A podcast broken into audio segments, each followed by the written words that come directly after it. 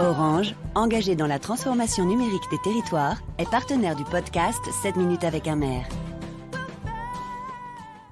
Bienvenue sur 7 minutes avec un maire, le podcast de RCL, la revue des collectivités locales. Dans un contexte sanitaire particulier, les maires témoignent. Bonne écoute. Bonjour euh, Marc-Antoine Jamet. Bonjour. Depuis 2001, vous êtes maire de Val-de-Reuil, dans le département de l'Eure. Exactement. Il s'agit donc de votre quatrième mandat. Le temps passe vite. Comment voyez-vous votre rôle en tant que maire? C'est un mandat qui est un mandat de chef d'orchestre. On est tour à tour réparateur, investisseur, organisateur, euh, accompagnateur. On s'occupe des plus petits ou des plus grands. On fait du fonctionnement. euh, on fait en sorte que subventions, associations, euh, organisations fonctionnent, mais également de l'investissement, c'est-à-dire qu'on construit pour l'avenir. Et c'est pour ça que c'est le mandat le plus c'est le plus beau. On le dit souvent, mais c'est vrai, c'est le mandat où dans un espace de temps, vous pouvez encore envisager les cinq années, les six années qui sont devant vous, vous transformez une commune. Et c'est vraiment par le retour que vous en donnent les habitants, probablement la chose la plus gratifiante. Et puis c'est un moment où la responsabilité citoyenne s'organise. Vous êtes bon, on vous garde. Vous êtes mauvais, on vous dit d'arrêter. Et c'est pour ça qu'une fois encore, le mandat de maire, c'est le plus réel, le plus concret, le plus proche. C'est en même temps le plus beau, le plus idéal, le plus rêvé d'une certaine façon. D'accord. Alors nous vivons une année 2020 fortement marquée par la pandémie de coronavirus. Comment la ville de Val-de-Reuil fait-elle face à la crise sanitaire?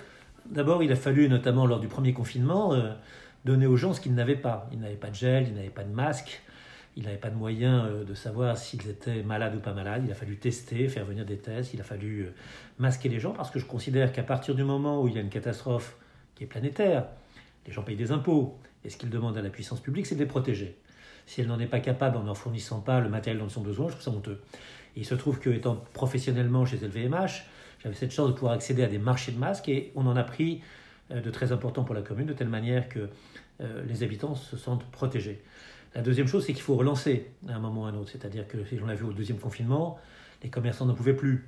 Créer une plateforme numérique de click and collect, euh, indemniser les commerçants, les aider par des barrières, des autocollants, des jauges, des protocoles sanitaires qu'ils ne connaissaient pas et sur lesquels il fallait leur donner des explications, c'est également le rôle du maire. Et puis il faut se projeter dans l'avenir. Il faut dire, on vous a équipé, on vous a protégé, on a relancé, on a réparé, et maintenant on va de l'avant.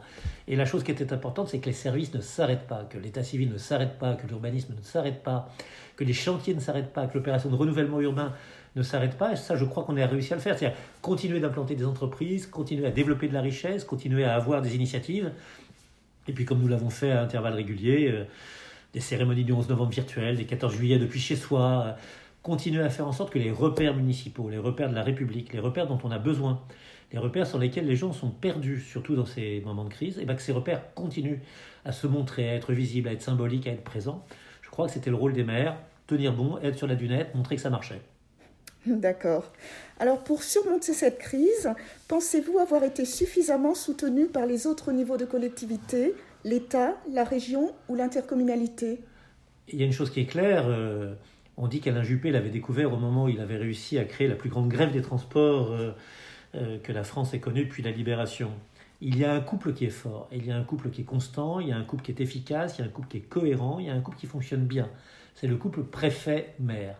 On est tous les deux des agents euh, déconcentrés de l'État, lui au niveau du département ou de la région, quand c'est un préfet de région, le maire au niveau de la commune, avec des pouvoirs qui sont des pouvoirs de police, avec des pouvoirs qui sont des pouvoirs d'organisation, la nation en temps de guerre, comme on disait autrefois. Ce couple a formidablement bien marché.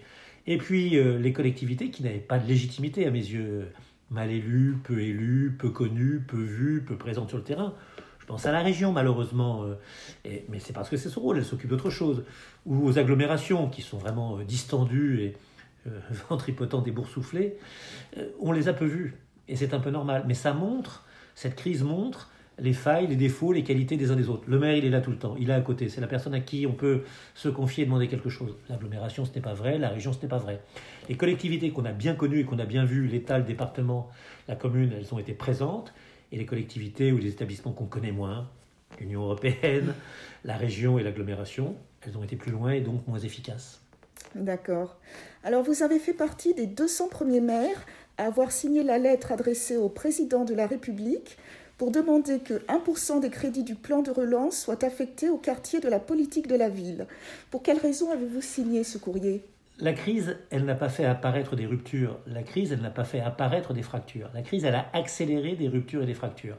La grande précarité, la grande fragilité était une grande précarité, une grande fragilité sociale, urbanistique, numérique, économique. Elle est devenue également une grande fragilité sanitaire. On s'aperçoit que ceux de la première ligne, comme on l'a dit, les caissières, les gens qui conduisaient les métros, les gens qui nettoyaient nos rues, ben, c'était ceux qui habitaient dans nos quartiers euh, de grande pauvreté.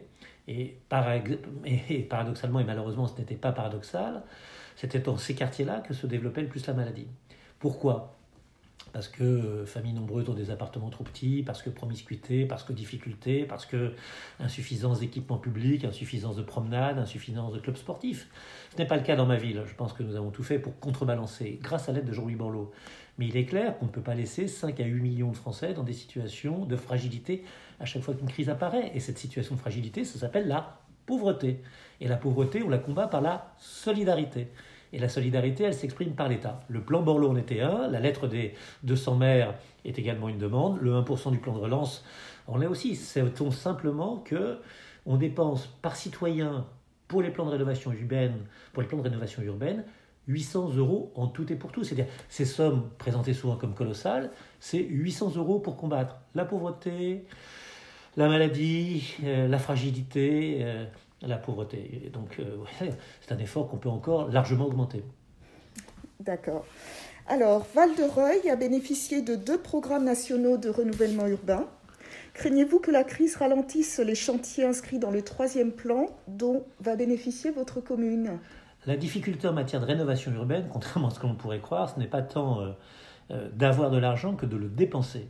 140 millions d'euros qui ont été inscrits pour Val-de-Reuil au plan national de rénovation urbaine, cela veut dire euh, presque une centaine de chantiers, une centaine de fiches projets. Et donc, démarrer sans plan, sans projet, sans équipe, sans calendrier, c'est très compliqué. Et là où je suis très heureux, c'est que je vois que 60% ou 70% du plan de rénovation urbaine est déjà engagé, que ce soit des équipements publics, des espaces publics ou des logements qui avaient besoin soit d'être déconstruits, soit rénovés, soit construits. Tout cela est parti. Une grande et belle école, un complexe sportif, euh, des espaces publics qui seront rénovés.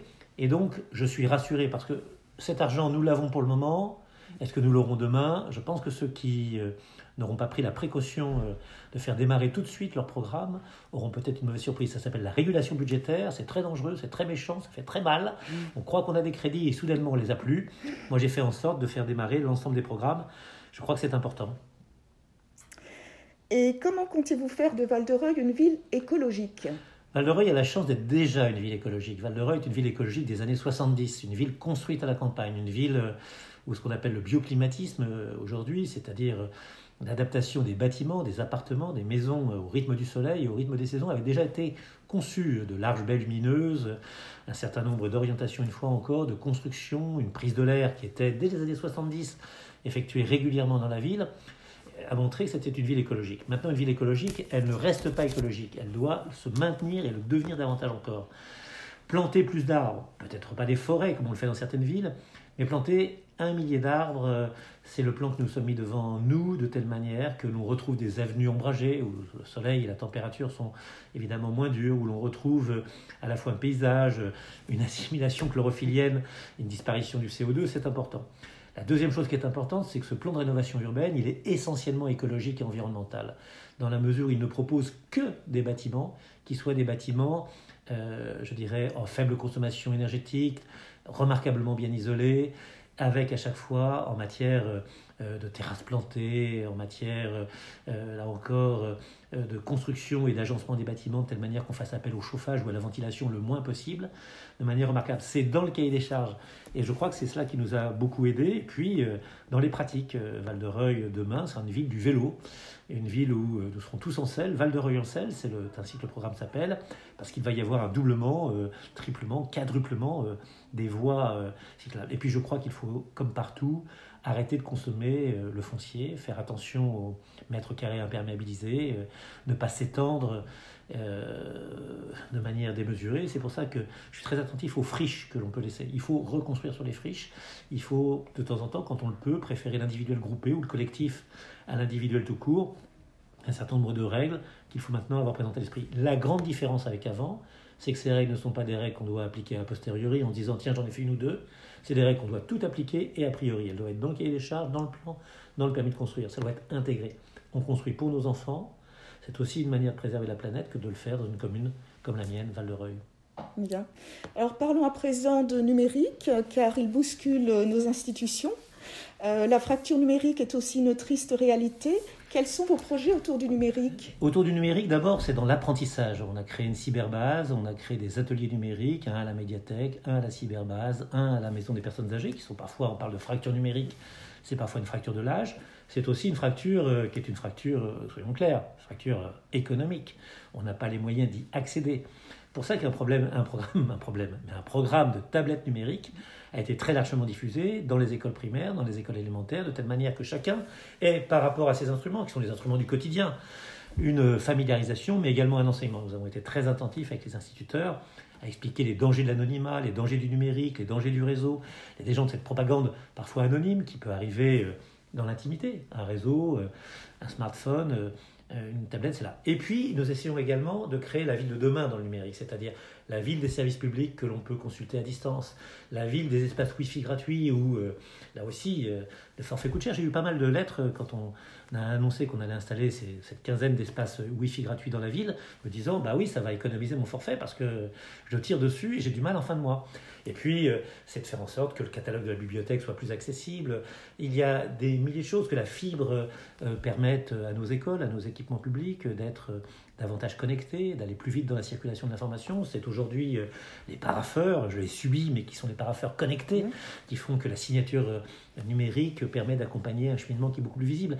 Le numérique est partout, ça fait des économies, ça fait du progrès, ça fait du contentement, ça fait de meilleures conditions de vie. Quand le numérique est humain, quand le numérique est utile, quand le numérique c'est demain et pas simplement avant-hier avec des rumeurs et de la fausse information, eh bien le numérique c'est formidable. Donc Val d'Oreuil est heureux d'être une ville numérique qui a, je crois, un très très bon classement, je dois le dire, dans les rangs Internet. Merci beaucoup. Merci à vous.